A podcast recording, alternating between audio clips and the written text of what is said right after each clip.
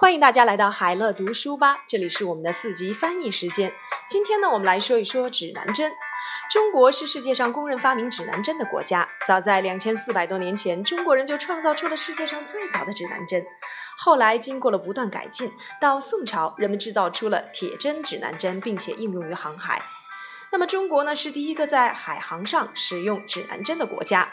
指南针为明代郑和下西洋提供了条件。后来指南针传入了欧洲，推动了欧洲航海事业的发展，为哥伦布的航行提供了技术上的保证。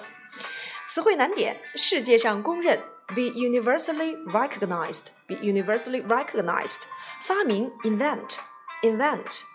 早在多少年前，as early as years ago. As early as years ago，不断改进，further improve continuously，further improve continuously。铁针，iron needle，iron needle。航海，navigation，navigation。海船，seagoing ship，seagoing ship。为了什么提供条件？Provide conditions for. Provide conditions for。传入欧洲，spread into Europe. Spread into Europe。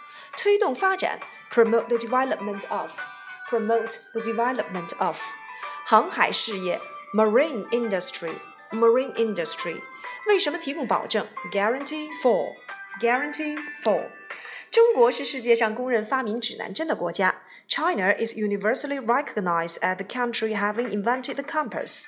早在两千四百多年前，中国人就创造出了世界上最早的指南针。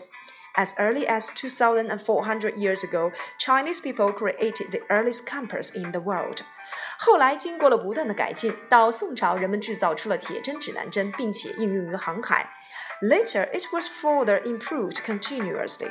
During the Song Dynasty, people produced the compass with iron needles and applied it in navigation. 中国是第一个在海航上使用指南针的国家。China is the first country using the compass on seagoing ships. 指南针为明代的郑和下西洋提供了条件。Um, the compass provided aid for Zheng He's voyage to Western Ocean in the Ming Dynasty. 后来，指南针传入了欧洲，推动了欧洲航海事业的发展，为哥伦布的航行提供了技术保证。Later, the compass spread into Europe, promoting the development of the European marine industry and guaranteeing technical support for Columbus navigation. China is universally recognized as the country having invented the compass. As early as 2,400 years ago, Chinese people created the earliest compass in the world. Later, it was further improved continuously. During the Song dynasty, people produced the compass with iron needles and applied it into navigation. China is the first country using the compass on seagoing ships. The compass provided aid for Zheng He's voyages to Western Ocean in the Ming Dynasty. Later, the compass spread into Europe, promoting the development of European marine industry and guaranteeing technical support for Columbus navigation.